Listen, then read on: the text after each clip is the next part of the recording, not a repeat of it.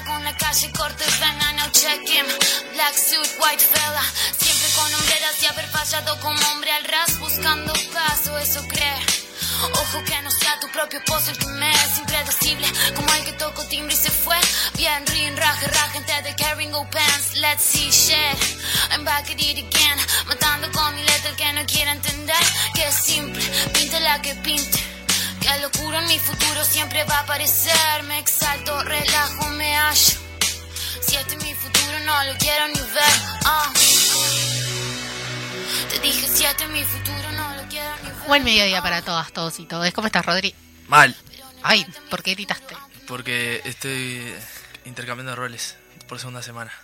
Vos sos Pero yo no grito. remar, Pero sos la que decís una palabra y se queda callada. Pero yo te pregunté por qué gritaste y yo no grito. Porque estoy mal. Es una realidad. bueno. Tenemos un día feo. Llueve, Volvieron hace las lunes frío. de lluvia. Volvieron los lunes de lluvia y no me dejaste poner Charlie García porque me marcaste de agenda en el día de ayer con la música. No, vos querías poner voz y te dije, no, si vamos, vamos a, porque tenemos un día de rap, vamos a escuchar raperas uruguayas. Así Está, que pero sos estamos- rapero, ¿no? Pero no es, eh, pero, pero es varón y es argentino. Y ese es el único que conozco.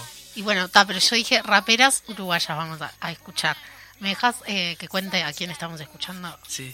Bien, estamos escuchando a Ailey Me en su sesión del archivo AZ, que es un proyecto que hizo el productor Tadu, Tadu Vázquez, que pueden encontrar en YouTube. Son 12 sesiones con 12 artistas uruguayos Bien. Soy, Diferentes. Yo soy hincha de los artistas uruguayos. eh, y están todas muy buenas y son todas muy disfrutables. ¿Qué son 12 sesiones? Bueno, no es algo que te tenga que preguntar a vos, lo, lo podría preguntar al invitado. de No, son eh, 12 sesiones. Grande Figueroa.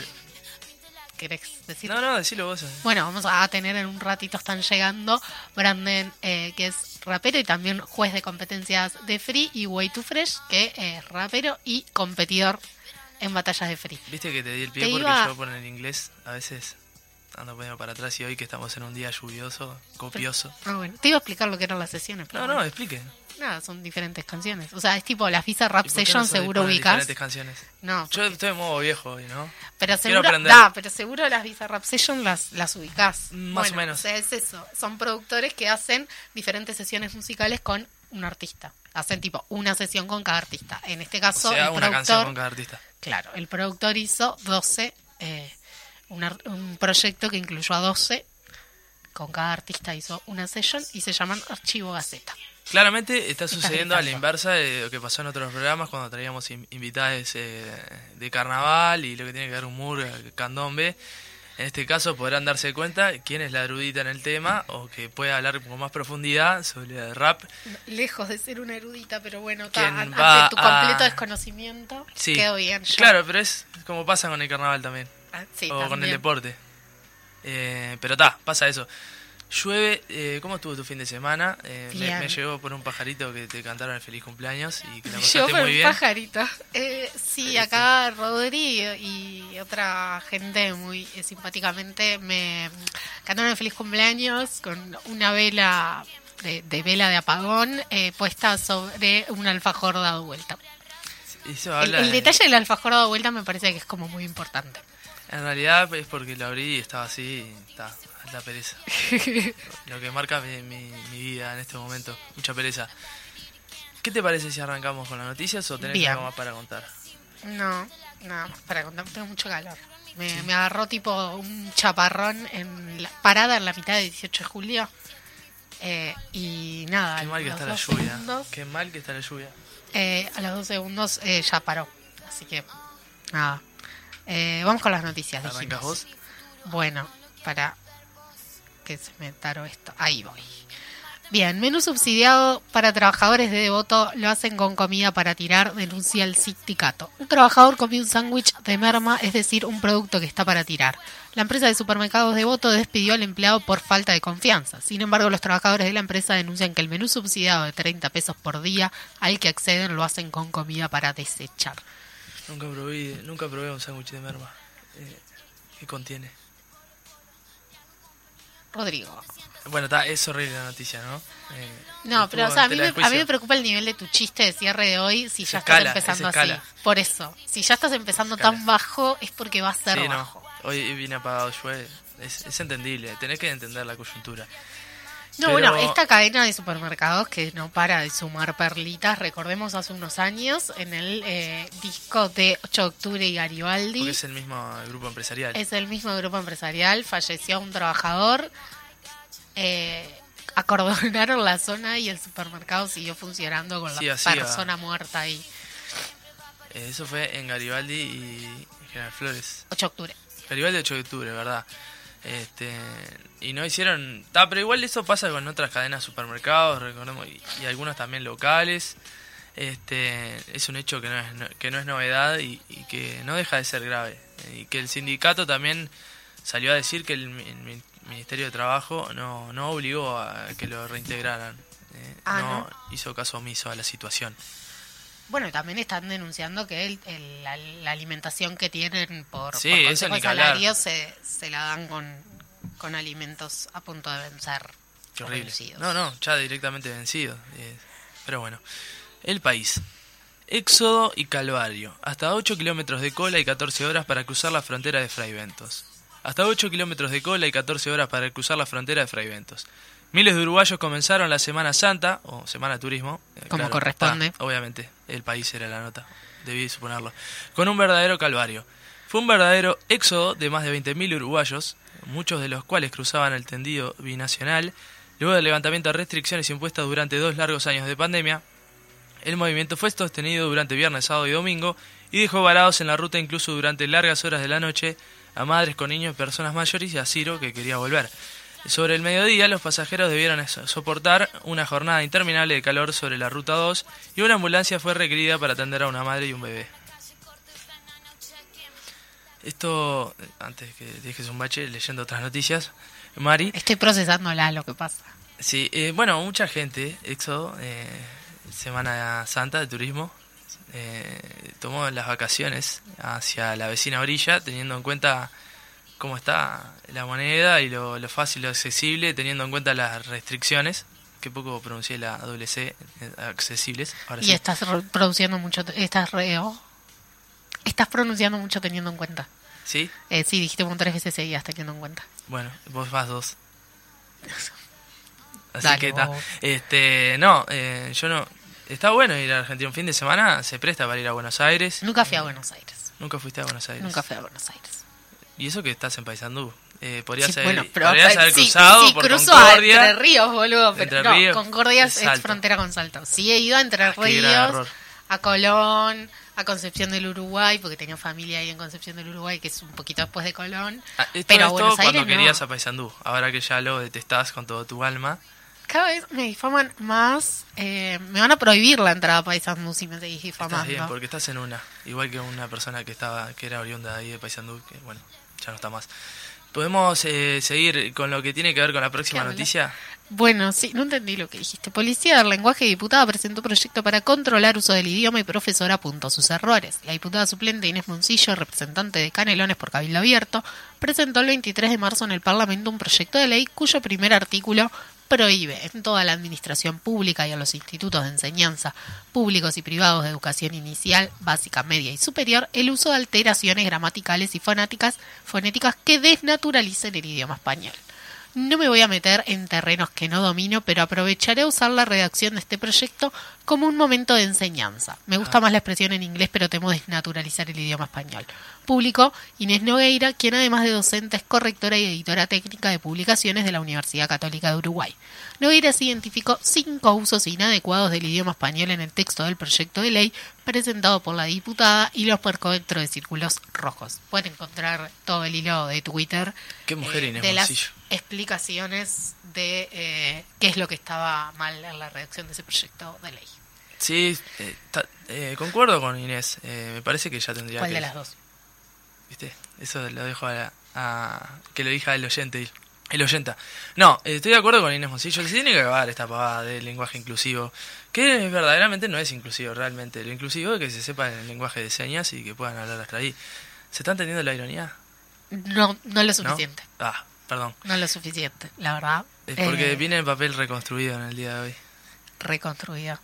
Eh, no, obviamente es como muy gracioso porque quienes eh, despotrican contra el idioma español, o sea, contra el lenguaje inclusivo, diciendo que eh, deforma el lenguaje y el idioma, etcétera, generalmente hacen usos terribles de- del idioma español. Espero que esto sirva para algunos ¿Vos estás compañeros. diciendo que el, el partido integrado por militares eh, no saben escribir ni hablar? No solo ellos. Eh, y espero que esto sirva para que algunos compañeros se den cuenta de, eh, al- de, de quiénes son, ¿no? al lado de quién se ponen cuando te bardean el lenguaje inclusivo. La tiro así. A ver, eh, no, no la casé. Tirame una puntita más. No, no, que quienes bardean el lenguaje inclusivo están del lado de Cabildo Abierto de la vida, a ver si eso... Sí. Le mando un saludo a Juan Isabariz que anda por ese lado también. Vamos a leer la próxima noticia. Yo quiero Búsqueda. decir que esto es todo de Rodri y Juani, a mí no me, que no me llegue el No, reto que, es que no está escuchando. Búsqueda. La Universidad de la República es un comité de base. Dice Graciela Bianchi, que mujer, en la entrevista realizada en un despacho del Palacio Legislativo, además habló de su rol en la red social del pajarito. La senadora afirmó que es imprescindible que el gobierno acelere los cambios en la gestión de la educación pública. La Universidad de la República es un comité de base.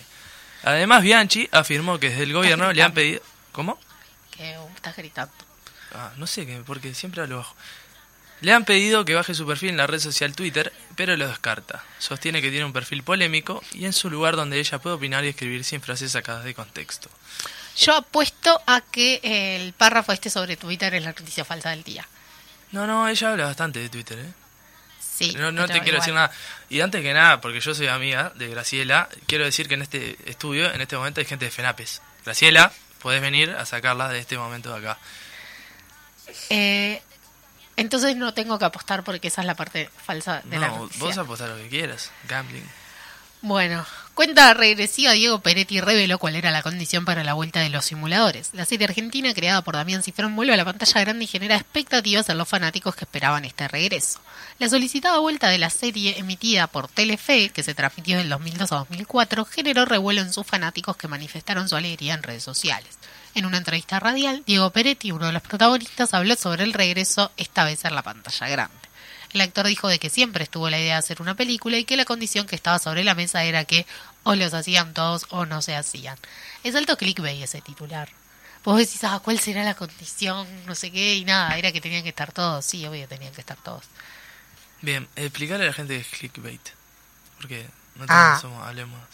No, esos son esos titulares exagerados que usan para llamar la atención, entonces vos entras a ver la noticia con tremenda expectativa y en realidad no están así. Le pedimos a la gente de redes que haga clickbaits de, de la mecha así nos da más interacciones. Sí, ¿Funciona puede así? ser, puede ser, sí. Es, medio deshonesto lo de los clickbait, pero... ¿eh? Bueno, pero ¿qué? ¿cuándo mantuvimos honestidad No, intelectual claro, en este no. programa? Yo no puedo hablar de así. Y es la primera autorreferencialidad del día. Mari, eh, hablando de un poco de los simuladores eh, y de cine argentino, ya que estamos, se estrenó en Netflix la película Granizo. No sé si la No. pudiste ver. No la vi. No me dejaste ni terminar y dijiste que no. Eh, no, yo tampoco la vi, pero dice Entonces- que eh, estuvo número uno una semana y media. No sé si sigue estando ahí. Yo, yo vi muchos comentarios de que estaba de menos. Y también me pasó lo mismo. eh, es como que lo que me está pasando que salió la nueva temporada de Elite. ¿La, la conoces? Elite. Eh, sí, Sí, me parece horrible esa serie. no Pero sé, vi la primera temporada nomás y nada. Y la- es como que la tengo que ver por inercia. No, no. Eh, Yo logro salir de esas falopas. Entras en otras. Sí, claro. Drogas duras. O sea, la, o sea, es como que logro salir rápidamente, pero rápidamente entro en otra. Nombre. Eh... No, ahora no se me ocurre. Star Wars es una palopita. No, Star Wars no, no cuenta como falopa, Rodrigo. Pido, como, por eh, favor. eh, entra como una ñoñez. Sí, y no dejes un bache porque es, la No. segunda vez que lo haces. Vas, te toca tu- tu- turno de leer a vos. Bueno, Edil Blanco, que votó fideicomiso en Canelones, fue expulsado de su sector Alianza Nacional. El sector Alianza Nacional del Partido Nacional resolvió este miércoles expulsar a Juan López, el edil que dio su voto en la Junta Departamental de Canelones para la aprobación de un fideicomiso por 44 millones de dólares solicitado por el intendente de dicho departamento, Yamandu Aros. Y además, calificaron su actitud como inconsulta y contraria a la voluntad expresa del sector, que era la de acompañar la posición de toda la bancada del Partido Nacional. Por lo expuesto, Alianza Nacional ha decidido expulsar al edil Juan López, concluye el texto. Bueno, eh, lo expulsaron por ser honesto. No, eh, qué hombre, Carmelo Vidalín, ¿eh? Un verdadero estatista. Y ahora explica por qué estás haciendo ese comentario. Capaz que la gente no vio, no se enteró de las Pero expresiones. es general, es un qué Bueno, hombre general. No, mentira. Eh, indujo como que en la política general se hacen esas cuestiones eh, de hablar con otros ediles y tratar de convencer y llegar a acuerdos. Eh, Sí, por supuesto. eh, entonces, que te salga a defender Carmelo Villalín, que es un prohombre del Partido Nacional, habla bastante bien de lo que es la Yamandu Orsi, ¿verdad? Eh, yo ya vi eh, tweets de gente pidiendo que sea la fórmula Orsi Vialin. Sí, atraería muchos votos. Sobre todo Durazno que tiene una población enorme. Pero eh, y recordemos que Carmelo Villarreal ya fue candidato a presidente. ¿Eh? Sí, Mira. en otra época. No sé si fue en la de Mujica, que me acuerdo del jingle y todo, que no lo voy a cantar porque la gente ya tiene bastante con el lunes de este lluvioso, como para que se lo arruine si hace un harakiri acá inmediatamente donde Bueno, ya entendimos, no la vas a cantar. Lee la última noticia. Leo la última noticia. Caras y caretas. Edil Blanco, que vos... No, esa fue ya yo. la leíste. La de. Entonces no era la última. Me estás haciendo trampa. La diaria. Cese de la emergencia sanitaria. Fin de tapabocas obligatorios y aforo completo para ingresar a lugares cerrados. El ministro de Salud Pública, Salinas, aseguró que Uruguay está en un momento epidemiológico muy favorable y que es tiempo de un cambio cualitativo pero absolutamente necesario hacia la normalización. Esta no la leíste porque tiene muchas palabras difíciles. Ya te conozco. No. De esta manera se irá la obligatoriedad a la recomendación según el ministro. Es que el cese de la emergencia sanitaria implica que el uso del tapabocas ya no será una exigencia, sino una sugerencia para lugares cerrados. Otro de los cambios es que ya no habrá disminución de los aforos en lugares cerrados como espectáculos, cines, lugares de eventos y gimnasios, especificó Salinas. Asimismo, los protocolos en la enseñanza tendrán modificaciones. Eh, ¿Te has tomado ómnibus después de esta determinación? Eh, sí, yo sigo usando tapabocas, pero es porque estoy resfriada. Sí. Sí. Entonces, tipo en el bondi, en el Yo super. estoy. Me, me considero un transgresor. ¿Qué querés decir? ca- casi un anarca moderno. Andar sin tapabocas en arriba del ómnibus. En el Pero bondi. ya pila de gente no lo usa. Yo al, al otro día ya vi gente No me saques mi cuota transgresora que tengo. Ay, sos igual a la señora en tienda inglesa filmando enojada porque le querían hacer usar tapabocas. Coincido con la señora. Bueno, eh, mi apuesta sigue siendo que la noticia falsa es lo del Twitter de Bianchi. Bueno, eh, eso lo de- develaremos. Valentín. Eh, Valentín Puntiglioni es el que está el productor del programa siguiente. Me manda que Carmelo Villalín eh, fue precandidato al 2019. Así que tenemos producciones seguidas. Detalles, saludos para 2019. Valentín. 2009. 2009. 2009. Está, está, está. Dijiste 2019 recién. Bueno, era claro. Está. Eh, Este- Tenías razón, Mujica. ¿Viste? Eh, pero tiré un vocal igual, ¿eh? No. Lo que me, a mí me sirve el tapabocas eh, Ah. en el, en el ómnibus, pongo- lo puse en un Twitter como para ocultar la cara de Mongo recién levantado de un lunes, por ejemplo, como hoy. Ajá. Sirve bastante. No sé si a ustedes les pasa. Eh, ya tenemos invitados acá en el estudio, después les vamos a Sí. preguntar. Este, ¿Me habías dicho cuál era la noticia falsa? Eh, para mí es la parte del Twitter de Bianchi. Era obvio que la iba a adivinar. Si es un lunes horrible. No, no, no puede ser peor. Andrea, estás en el debe nuevamente. Hay que mejorar. Tiene que haber dos noticias semifalsas. Así, No. así, para la próxima vamos a hacer así. Con el trabajo de producción vamos a hacer dos noticias falsas. Entonces, una la voy a dejar verídica y la otra va a ser falsa, la que no elijas vos. Vamos a la pausa Bueno, ¿te querés ir a la pausa? comercial. Tanda comercial y volvemos. Me exalto, relajo, me hallo. Si es mi futuro, no lo quiero ni ver. ah. Pero en el mar está mi futuro, aunque no lo quieras ver. En el mar está mi futuro, aunque no lo quieras ver vos. Tatuajes en el beat. Ah, ay, dime.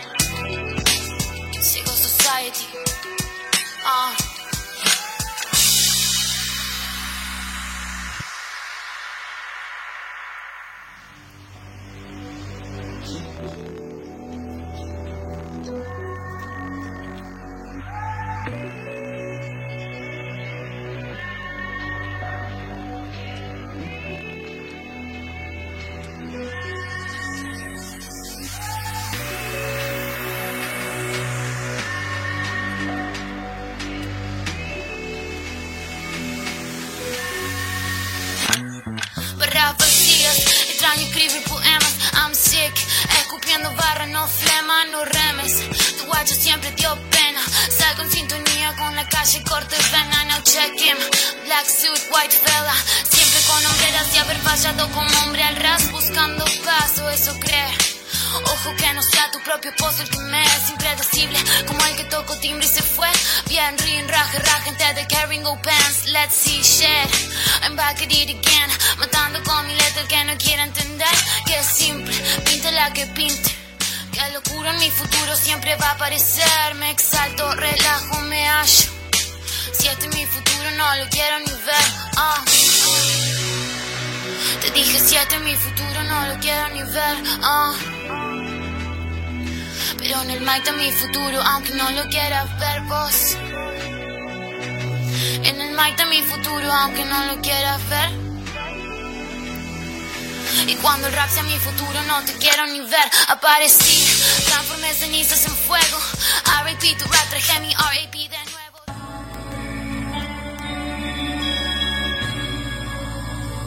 para estar chill, tomándote un cafecito.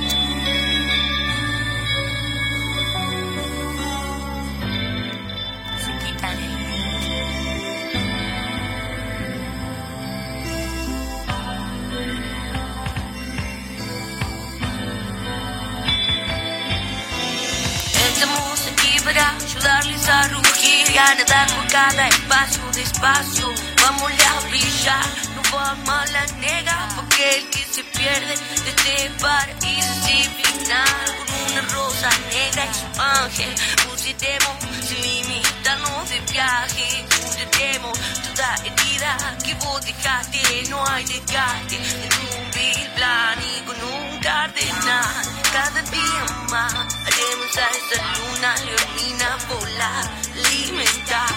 Todo su crecimiento, va a ser normal, destino queridos, no cuidaremos, no guiaremos, para no ni seguir. A esos males los sanaremos, esto va para mis babies, stay free, stay free, de algo tan verdadero como el amor que sale ya no es pasajero lo llevo hasta la sangre voto por años encontrarlos muchas gracias familia my biblia son sus abrazos le duele al que le pese mi balanza se mueve se vuelve por quien no miente mi cabeza la piensa hasta la tanta lo que vale de este envase. Contaban por ahí que estamos hechos de recuerdos. Sonarán por mí para que sean eternos. Lo malo y lo bueno en mi cuaderno. Ya saben cómo somos, no hay más remedio. No cuidaremos, no quitaremos. No en mi sentir. A esos males los sanaremos. Esto va para mis babies. Stay free, stay.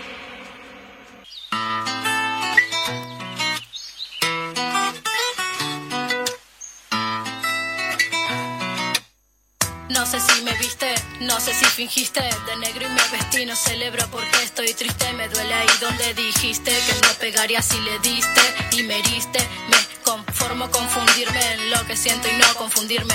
Qué mal que parecían creíbles tus llantos. Soy a mis lagrimales, los inhibe un tinto y parto. Sin timidez me enfoco en lo que sigue. Si vi venir el dolor y lo pare de pecho. Charlamos un rato, hicimos la paz, después se fue en un tacho. Le dije hasta pronto, el mayor de mis respetos. Te agradezco y perdono todo lo que en mí dejaste. Tuve la suerte que a vista de otros puede ser desgracia. Si vacías la mente, vas a carecer de gracia. Solo se siente fuerte que su debilidad sabe apreciar. Y muere en vida el que no sabe dar las gracias. Y sé saciar con hip hop, hice de venganza. Y aprendí a valorar lo efímero de una fragancia hasta quemarme y quemarme de mí. Esta nostalgia. A Volvemos con el segundo bloque. ¿Qué estamos y- escuchando, Mari? Estamos escuchando a Nat, ¿no? Estamos escuchando a Blue. Ah, Blue, perdón, le erré yo, mal yo. No fuimos escuchando a Nat. Eh, pero estábamos escuchando nada hace poco. Claro, nos fuimos, City. nos fuimos escuchando a Nat y ahora estamos escuchando a Blue, que son otras dos raperas uruguayas que la están rompiendo. Empezaron juntas ahora su propio proyecto que se llama Es un montón.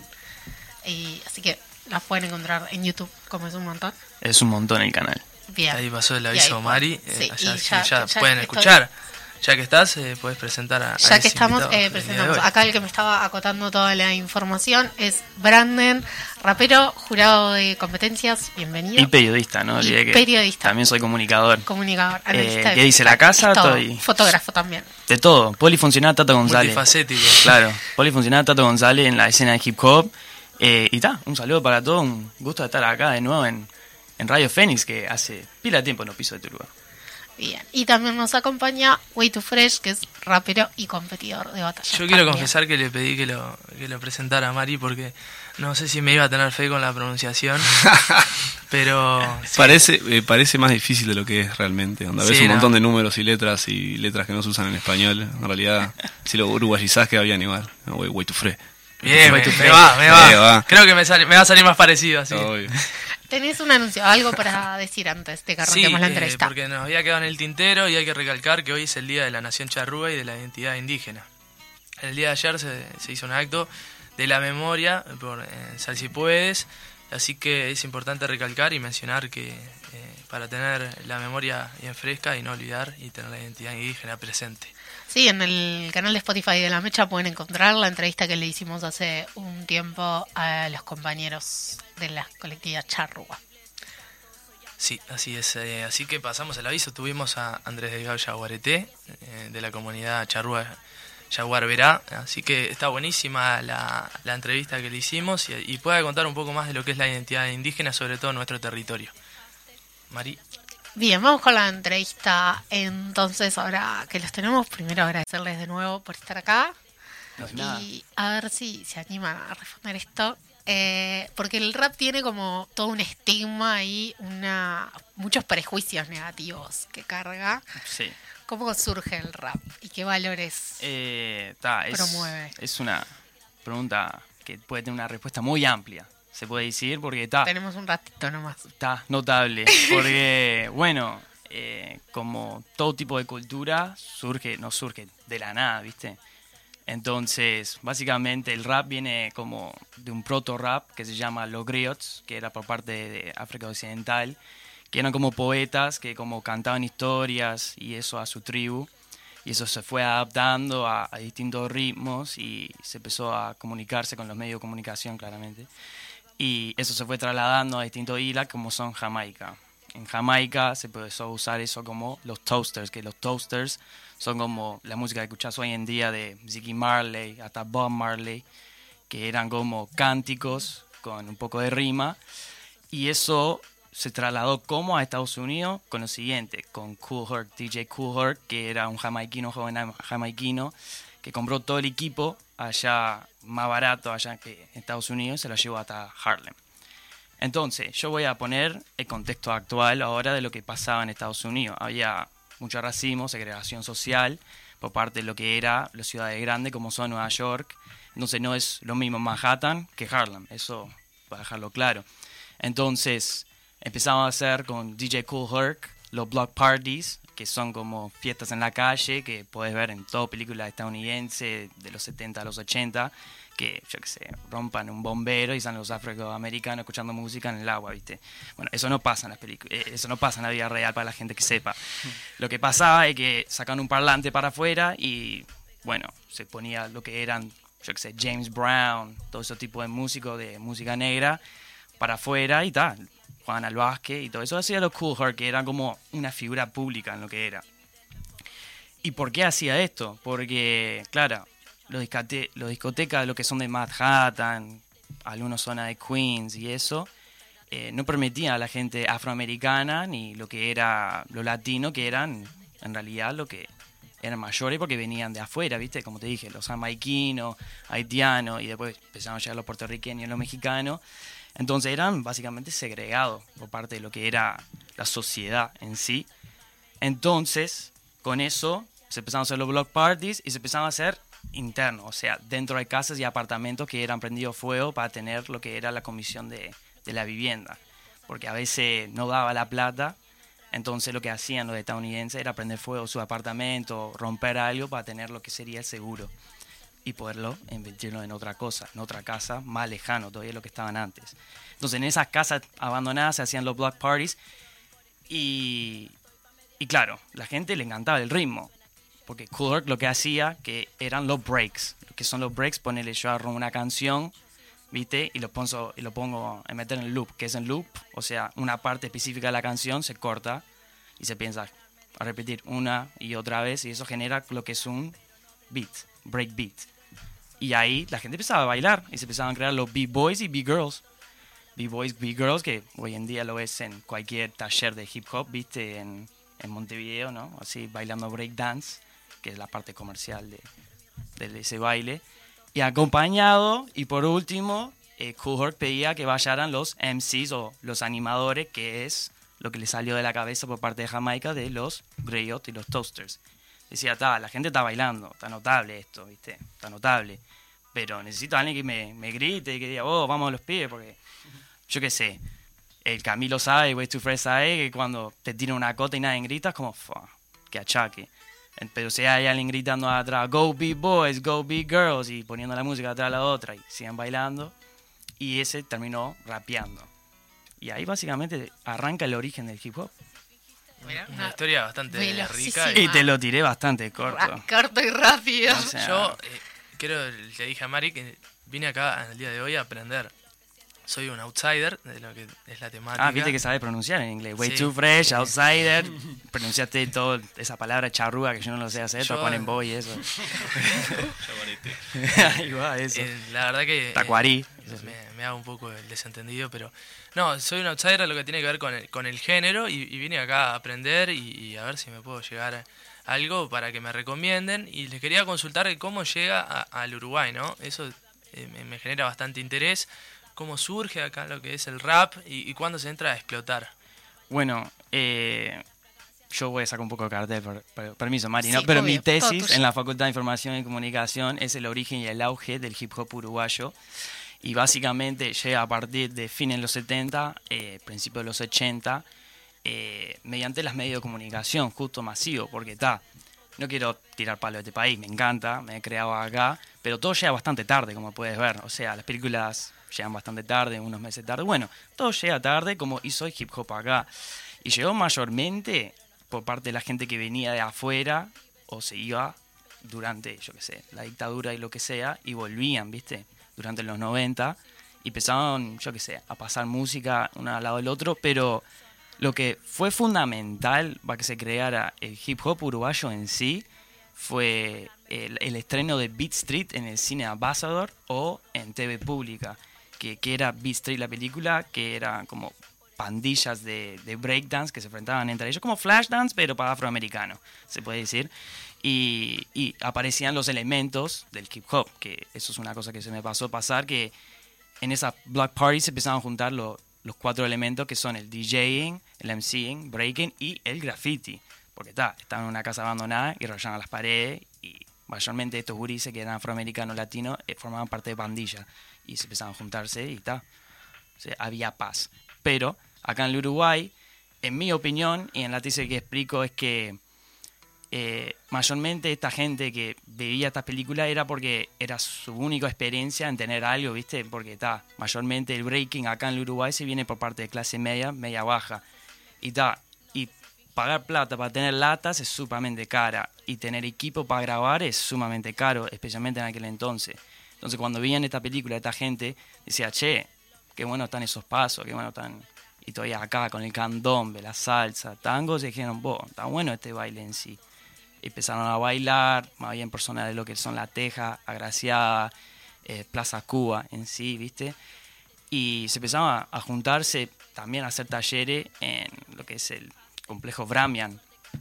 Entonces, básicamente arrancó por el breaking y como son las cosas en la vida, fue casi igual como en Estados Unidos. Eh, breaking, se empezaron a caer los raperos a la Plaza de los Bomberos a ver lo que pasaba acá. Estaba Elemento Suicida, está Fusion Crew. Y después cae un día uno de los primeros raperos acá en el Uruguay, un pionero, que es el Nan, de Víctima del Sistema. Y dice, vos, qué bueno, vos, como. Y empezaron a rapear ahí, está. Fue más o menos así parecido. Pero mucho tiempo después. Claro. Mucho tiempo después, ¿eh? Yo quiero preguntarle a, a Way Too Fresh. ¿Cómo Oh, estuvo? shit. ¿Viste? Sí. ¿Estuvo bien? Tapillo la mía. Excelente. Eh, eh, quería consultar cómo surge tu interés personal. Ahí va. ¿A partir de, de cuándo decís el clic y quiero empezar a hacer esto?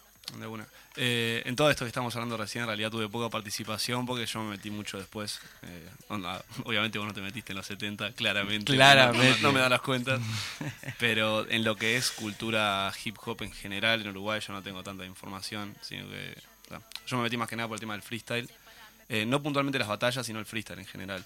Y de la mano con lo que decía Brandon de, de lo fácil que es generarlo, porque, por ejemplo, claro, si querés hacer graffiti tenés que comprar latas, si querés hacer música tenés que tener un micro, pagar un estudio o lo que sea.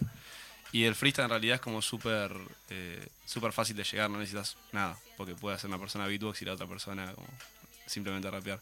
Eh, yo empecé en 2016, por ahí, 2015. Sí empecé viendo batallas eh, de Argentina, pero a mí no me gustaban tanto las batallas. De hecho, no me gustan tanto, tanto. Me gusta más el tipo el freestyle libre, así. Y años después empecé a hacer música, propiamente. Onda, al día de hoy es como que estoy como balanceando entre las dos. En un momento solo hacía freestyle, en un momento empecé a competir y, ta, y ahora estoy como viendo a ver qué, qué me gusta más de toda la movida. ¿Cómo definirían una batalla de rap? de Eso lo dejo al hombre. Él, Eso él es el competidor, yo solo critico. Soy como de JC y él es el jugador. es mejor que JC. Eh, Gracias, te quiero, hermano. Estás sumando, PC5. estás sumando puntos para la competencia, ¿no? Eh, no, está- posiblemente. bueno, eh, Brandon es jurado y actualmente es jurado de la Liga de Freestyle de Uruguay.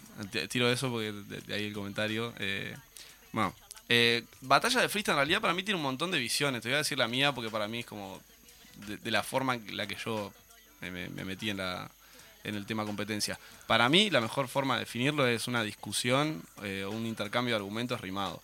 Porque, no sé, a los efectos de ganar una batalla, para mí el que gana la batalla eh, es quien argumenta mejor y quien tiene razón, digamos, ¿no? Claro. Eh, sí tiene un montón de cosas que ver, como por ejemplo cómo rapeás, decís cómo sonás, porque capaz que estás diciendo cosas muy buenas, pero sonás horrible. El tema de, cómo estructurás, digamos, eh, hay eh, sistemas más complejos de rimas, puedes rimar solamente la última sílaba si querés, o puedes hacer algo mucho más complejo como rimar dos dentro de una. O sea, eso es algo que el jurado también tiene que tomar más en cuenta y estar al tanto de eso a la hora de decidir quién gana. Para mí lo más importante de todo, repito, es lo que decís, porque claro, si vos sonás perfecto y tenés un montón de cositas ahí, pero no decís nada, en realidad no es válido. Digo, hay gente que puede pensar que pasan por otro lado de las batallas y ir a una batalla directamente a rapear bien y a mostrar que rapea bien, pero no decir nada. Y... ta. Va todo en, en- en que, que la- Claro, a es- la hora de decidir, el jurado que está ahí va... Es como muy subjetivo, ¿no? Vos, Re. Brandon, como jurado, que, que, ¿a qué le das más importancia? Y es más o menos lo que dice Camilo, o sea, claro, sin lugar a duda, Camilo, tiene toda la razón, way too fresh, perdón. Yeah. way too fresh. Eh, no, o sea, que haya un argumento y que eh, tenga una discusión más válida o mejor acotado, como se dice, eh, en mi opinión soy ganador. O sea, como dice Camilo, vos puedes, hoy también que tenga una buena presencia, ¿no? Sí. O sea, no, no como presencia como buscando un laburo, ¿no? Pero digo como en el escenario, como que tengo a, a mí, sinceramente me gusta que sean como un poco showman, aunque hay raperos que quedan parados y te destrozan y no te dicen, o sea, pero más bien que tenga como el delivery que te llegue, ¿entendés? Que como que haga acotar a la gente, porque hay gente que como dice una cosa, ¿entendés? Y como no lo grita nadie, pero porque el otro dice lo mismo, pero lo dice 10 veces más fuerte, se lo grita a todo el mundo, ¿entendés? Entonces vos tenés que también mostrar que estás en una batalla, porque ahora viene mi definición de batalla, es como una pelea de boxeo. Vos estratégicamente estás golpeando a tu compañero, oralmente esta vez, para poder vencerlo. Y él también te está tirando jabs, o sea, acote verbales que vos tenés que esquivar y dárselo con otras. Entonces, el que lo tumba primero, el que se quema pierde. Eso es antes que todo. Pero, claro, pero un acote te puede arruinar toda la batalla, aunque vos hayas hecho todo bien. ¿Y a vos como jurado te influye mucho el tema del público? No, no, no, no, porque yo, yo soy el que tal- lo está analizando. Si quiero su opinión, se lo pregunto. A mí me pasa, yo me pongo en su lugar y lo veo muy difícil. A mí me dicen algo lo que está diciendo y terminan los roscazos a, a los cinco minutos. Así que tiene que ser mucha eh, mucha paciencia y como dicen ustedes, el que se enoja pierde, es verdaderamente así. Sí, eh, la gente que está por fuera se sorprende de la, de la poca del poco lío que hay dentro de la Sí. movida. Es como Lo que queremos no- todos, en No, claro, no entienden cómo dos personas están a un metro de distancia insultando a su árbol genealógico completo y termina la batalla y se da un abrazo. O sea, Claro. no, no les cabe en la Claro. cabeza. Bueno. Pero es porque toda la gente que entra en la movida sabe, o sea, conoce el, el- el código no escrito de tal, lo que pasa en la batalla que hay. Claro, si el pasa respeto. algo, claro, si pasa algo en la batalla es probablemente porque hay un problema por fuera. O sea, nunca va a haber un lío por algo puntual que pase ahí. Y medio que también, como todo el mundo está de acuerdo con eso, si vos salís de esa línea quedás pegado. O sea, el- si te agarras a piñas en una batalla, es tipo, sos un Claro, son. Claro. códigos compartidos No y el caigas que mal. no lo respeta... Sí, no caigas más porque ta, vas a quedar pegado. Especialmente si batallás de nuevo, vas a quedar el doble de pegado. Es como Porque que- acordate que las palabras duelen más que las Es como que perdiste, ¿no?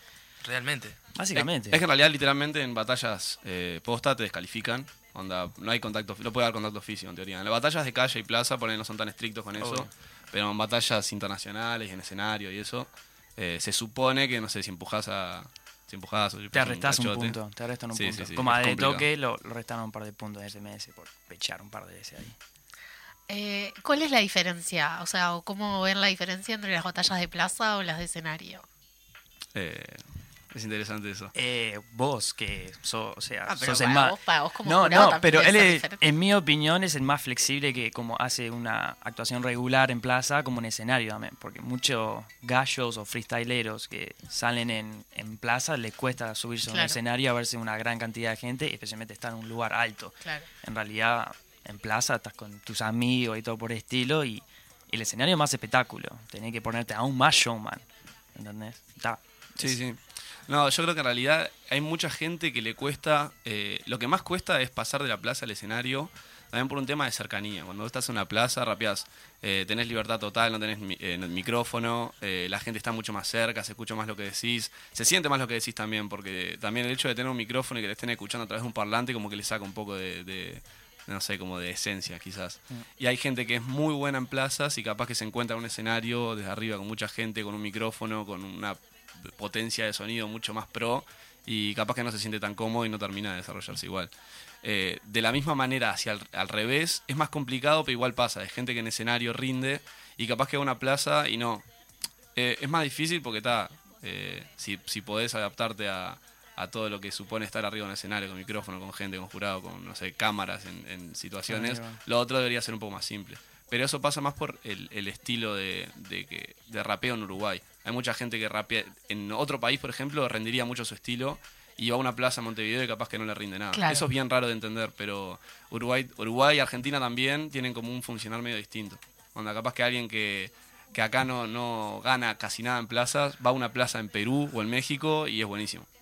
Es bien raro, pero es así. Es como diferentes estilos. Sí, sí, sí.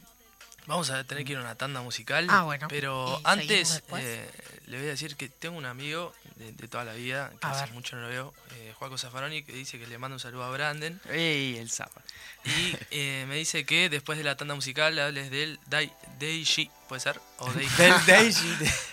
o Dai- Es un competidor. ¿Puede ser? Del, del Daisy, un OG. Sí, sí. Bueno, vamos a la tanda Musical. Tanda musical y volvemos.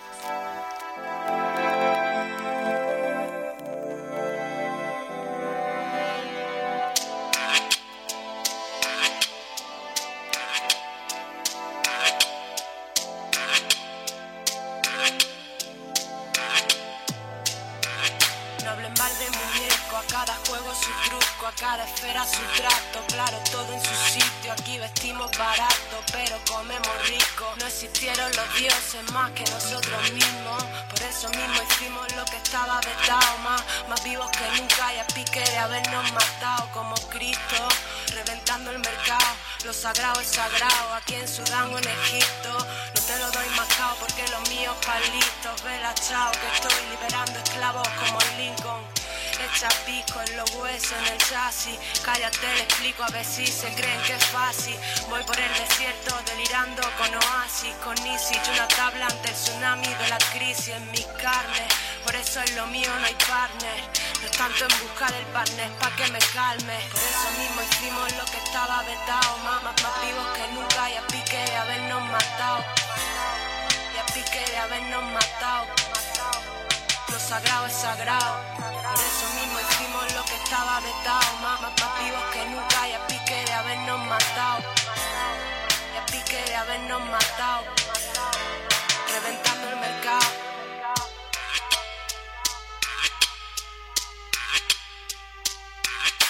Me engancho mis cadenas y salgo guapa para la calle. Cuando el río suena, quiere sonar como por verdiales. Tú corre y dile que ese cuento se lo saben los chavales. Aquí vienes por males, animales y seres humanos a dos patas o a dos manos. Vamos a seguir con la entrevista, porque yo me quedé con preguntas. Sí, y, ta, y se burlaron de, de la pronunciación. De tu pronunciación. Sí, pero esa fue, esa es fue Maru, no fueron lo- los invitados. ¿Viste? Sí. No, eh, no, no vamos no a nos dejar pongan mal a todo en el nuestros barco. invitados. No, claro. No, no. Bueno, pero disipamos esa duda. Ahora que quiero saber. ¿Cuál era la consulta? Es un freestyler al final. El Deiji. Sí, ah, sí, está- ahí va, estamos hablando con Eduardo González, ¿no? Sí. El Deiji. El Deiji, sí, es un freestyler de hace mucho tiempo y, bueno, volviendo a, a lo que son como la historia acá en el Uruguay, hay diferentes generaciones, como son la primera generación, BDS, Funny Stupid, segunda generación, lo que son, yo qué sé, Contra las Cuerdas, la Teja Bright, y después viene la tercera generación, que sería, o sea, un poquito nosotros. eh, El Rapping in the Garden. Claro, no, Rapid in the Garden es medio actualidad, Sí. pero está Callejón 18, que ahí en el callejón entre la Biblioteca Nacional y la. Udelar eh, es donde se empezaban a juntar nuevamente los raperos y los MC a freestylear y se, y se, se hizo lo que es la Compe, Callejón 18, que está nuestro compañero, colega, le mandamos un saludo, Deish. Bien, disipada la duda. Bien, él ha crecido, ahora que, que hablabas de Callejón 18, ha crecido como mucho la movida últimamente. Eh, ha tenido como gran repercusión también el crecimiento internacional que, que ha tenido el free. Eh, sí, y demasiado rápido, en mi opinión. Demasiado, o, o sea, estamos en la época de la hiperinformación, ¿no? O sea, abrís el celular y cada vez más información sale y puedes conseguir información donde quieras. Y a partir de, cuando entré a la facultad, 2015 fue para arriba. Antes había que, no sé, hablar con todos en un mensaje igual por una Motorola, juntarse atrás de la ANCAP y rapear. Y ahora, bueno, arrancó con Facebook, ¿no? La página de Facebook y ahora Sí. Instagram, Es que manija. antes el tema de las batallas era. Las competencias de freestyle eran los que competían, eh, los jurados y la gente que estaba viendo y la gente que estaba esperando para competir. onda, No Claro. había como Claro. un público de batallas que hoy en día sí hay y estuvo creciendo lo que decía Brandon, exponencialmente año tras año. Antes un competidor era un jurado a la vez. Terminaba de competir y juradeaba. Eso hace que la objetividad. ¿Entendés lo que te digo? Así, se fue expandiendo hasta que... Sí, ahora hay gente que es jurado, ¿entendés? O sea, gente que se dedica a ser jurado de freestyle que antes era inimaginable, ¿entendés? Como Tipo, yo. El punto ese de decir, bueno, tenés gente que compite, gente que solo juradea, gente que solo organiza, y capaz que antes eran los organizadores eran los Los- raperos, los- los que claro. competían. Claro. O sea, tipo, el que llegaba primero se orga- decía, bueno, tal, yo anoto. Pum, pum, pum. Yo no llegué a ese punto. A nivel igual. mundial se magnificó, ¿no? Eh, eh, Ha ganado en publicidad, En todo canales lado. televisivos. Y ligas profesionales que ahora se está aplicando en el Uruguay como son NFMS, Gold Level y... ta, no quiero poner BDM, pero... Es que en Uruguay todavía está medio lejano, pero claro, a nivel internacional la gente, o sea, hay gente viviendo de hacer freestyle. Claro. Acá todavía es un viaje pensar eso, pero Y eso también es, es un poco por el tema de sponsor, ¿no? Y lo- los apoyos que hay. Y acá, ¿cómo viene eso? TV Ciudad, por ejemplo, ahora está eh, transmitiendo las Red Bull. Pero aparte de eso, Y si no, para mí lo que ha ayudado pila a lo que es el Uruguay como son talleres por parte de la Intendencia, como de que gurises chicos aprendan lo que es esto, o sea, que lo conozcan, no lo tienen que saber, pero hay compañeros como son Ha- eh, Harry, Peter South, que es compañero mío en, en la parte de jurado en la liga, hacen talleres para que, que aprendan o se- sepan lo que es la cultura, o Tejo Mattioli, eh, que te enseñan los cuatro elementos en el Inju, eh, está el, el Chole de, creo que Chole, ¿no? De, de la abuela Coca, que, que también el Inju grababa gratuitamente para específicamente MCs, o sea, cada vez más, ¿no? Y ta, el tema de sponsor es complicadísimo. Eh, el Camilo eh, sabe más bien de eso que... Yo creo que en realidad lo complicado es, es que estar en Uruguay. Onda, Uruguay no es mercado. Ahí va, de- él es, él sabe. Bueno, tenés gente en Argentina, o sea, la gente que te digo que puede estar viendo Claro. el freestyle es gente de España, Argentina, de México y con suerte, no sé, de Chile capaz. Y de- deja de contar, porque después en Uruguay es como que tampoco, mismo las competencias grandes no llenan, no llenan en estadios, no llenan salas, Salas, ni Ahí va. siquiera. Ojalá Entonces es estadio. complicado, ojalá. Claro, o sea, en, España, en Argentina llenan estadios. Claro, o sea, Claro, en Perú también. En. Uruguay, por ejemplo, está justo las, las dos eh, Red Bull que hubieron. Fueron Eh, que dicho fueron sea de público. paso, eh, eh, Way to Fresh es finalista de, ambas. Su campeón. Yeah. Fue. That's my Ah, guy. el That's my guy right there. En, en Uruguay está nuevo público, pero por ejemplo, con suerte, en una Red Bull, la Red Bull que se hizo antes, que no era Red Bull, llenó la sala del museo. Do- 2019, 2019, ahí sí. va. Y en España, ponele, lo- los gallos llegan a la, a la competencia con un bondi ploteado con sus caras, ¿entendés? A ese nivel. Acá es- eso no... Claro, o sea, ellos Todo son, llega tarde son también. jugadores de Tiene, que, fútbol. tiene Claro. que haber una, una cuestión de mercado y de población. Y como te digo, todo llega tarde acá en Uruguay. Y es un viaje también pensar, tipo, qué hay que hacer, hay que potenciar acá, porque la solución no es irte de Uruguay. Necesita, sino que no voy para Argentina y ya está solucionado, no. Sino que no podemos depender de otros países. Entonces es complicado, pero lo mejor es, es alimentar la cultura acá. ¿Cómo se pueden denominar qué, qué es el nivel de... ¿Cuál es el nivel de acá de- del free en, en Uruguay? Comparado con la región.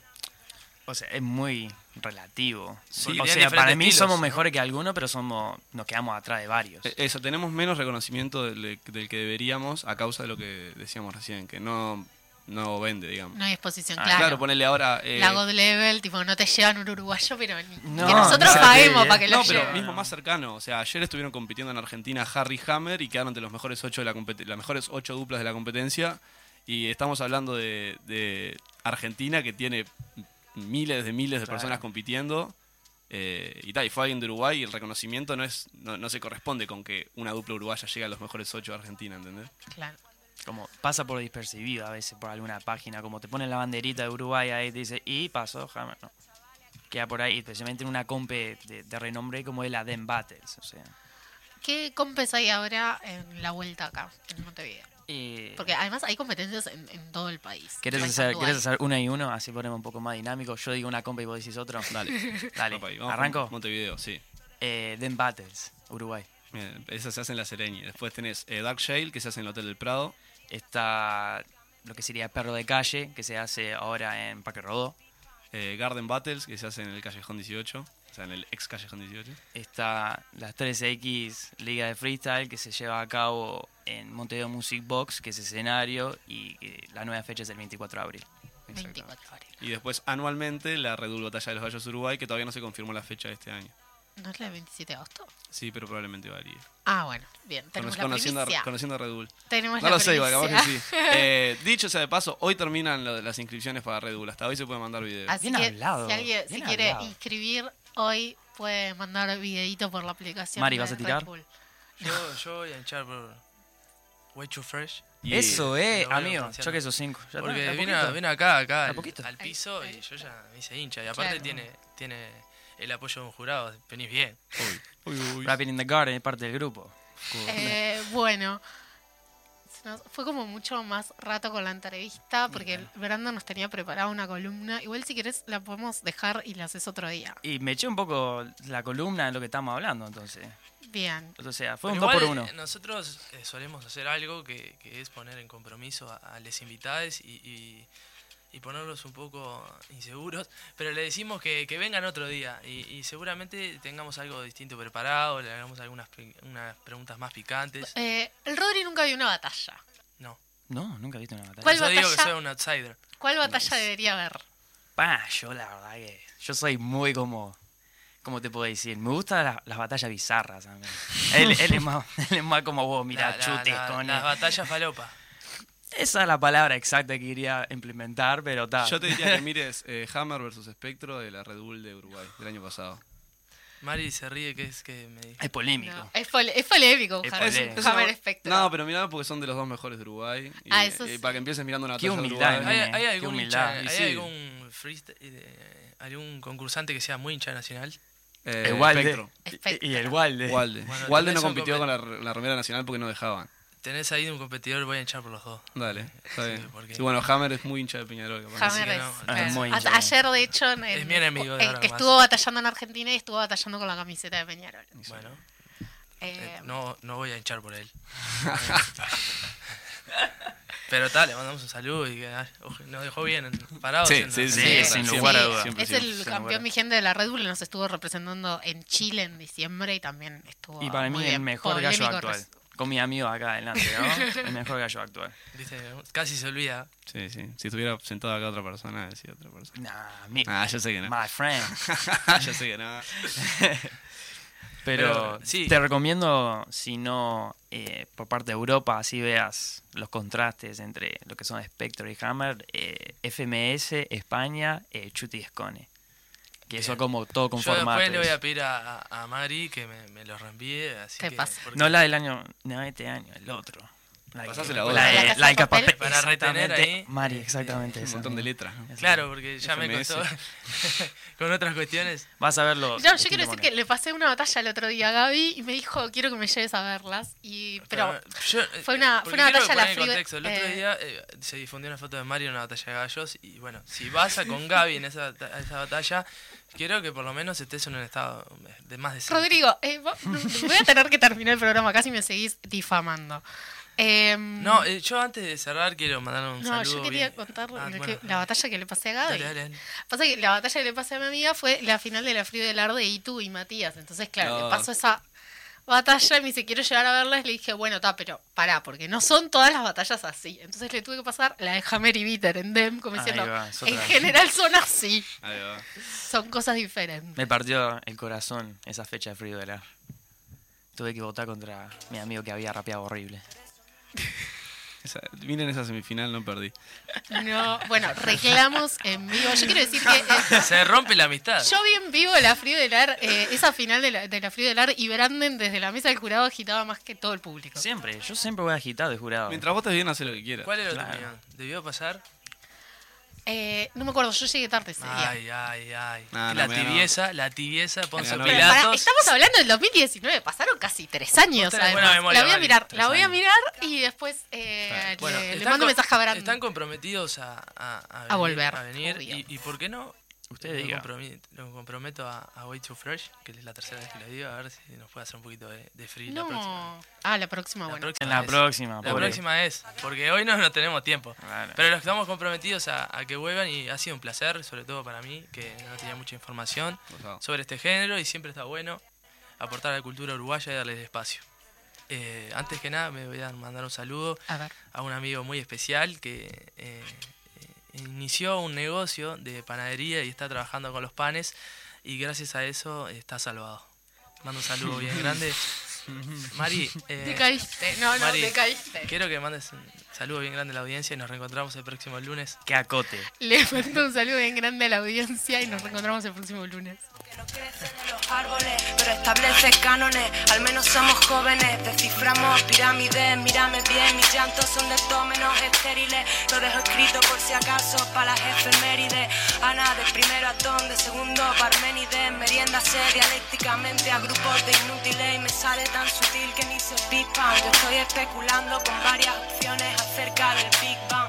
Ya no creo en nada salvo en mí misma, rompiendo corazones en molinos como Nicole Kidman. Por eso mismo hicimos lo que estaba vetado, más, más vivos que nunca y a pique de habernos matado.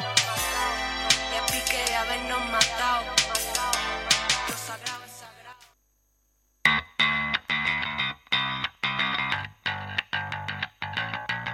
Todos los lunes, a partir de las 12, estaremos con el programa La Mecha.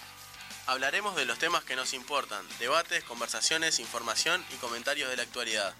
Vos, ¿de qué lado de la mecha estás?